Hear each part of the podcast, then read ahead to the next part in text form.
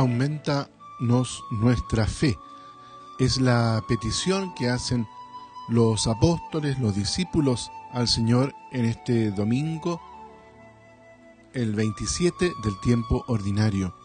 Estamos, queridos amigos y hermanos, en este camino que vamos haciendo junto al Señor.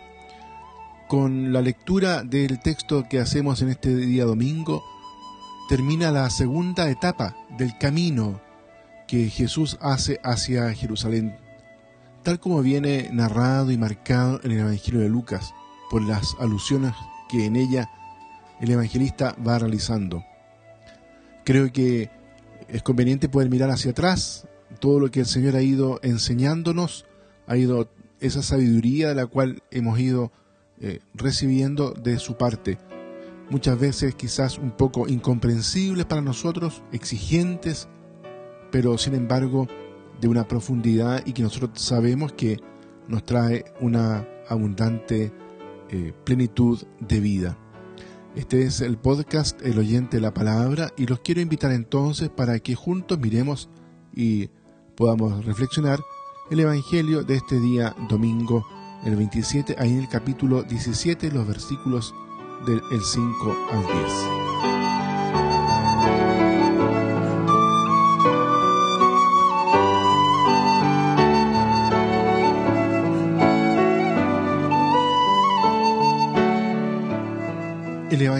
Lucas recoge en el capítulo 17 diferentes fragmentos de una serie de dichos de Jesús. El primero tiene que ver con la fe. Los discípulos a lo largo de su vida con Jesús habían oído muchas veces al maestro exaltar la fe de los que de aquellos que le pedían sanación. Ahora que ellos han recibido la tarea de ir a anunciar el Evangelio, caen en la cuenta de la dolorosa desproporción que existe entre la misión recibida y la pequeñez de su propia fe. En consecuencia les brota del corazón esta invocación, aumentanos la fe.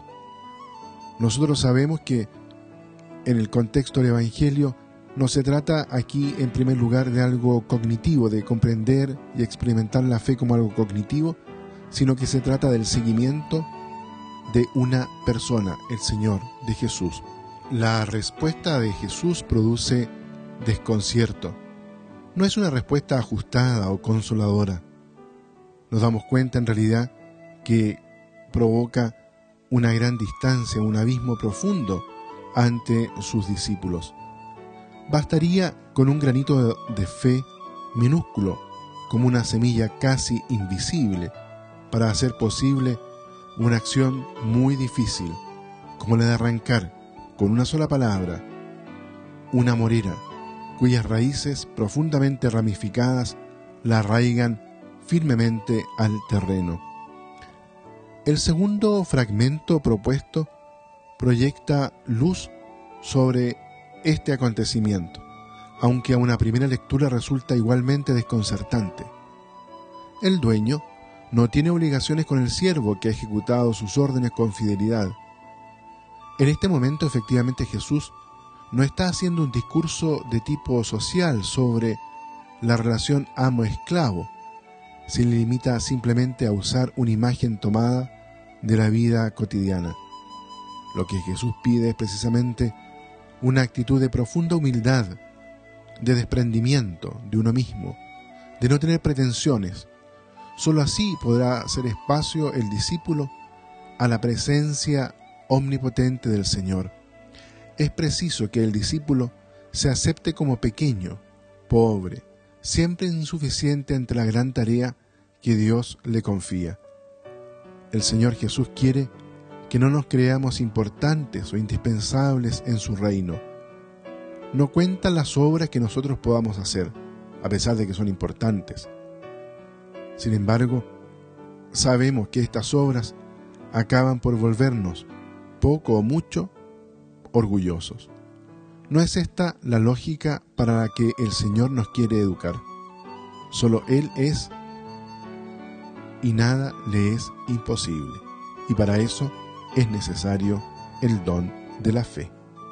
Señor, por eso, la petición de los discípulos, aumentanos la fe.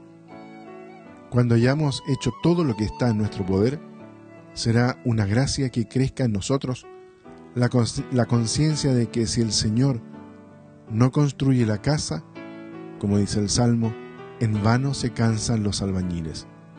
Y seremos bienaventurados porque confiaremos en el Señor.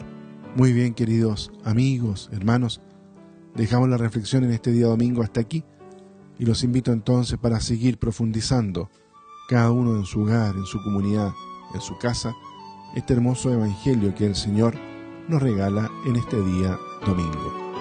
Que Él los bendiga a todos y a cada uno.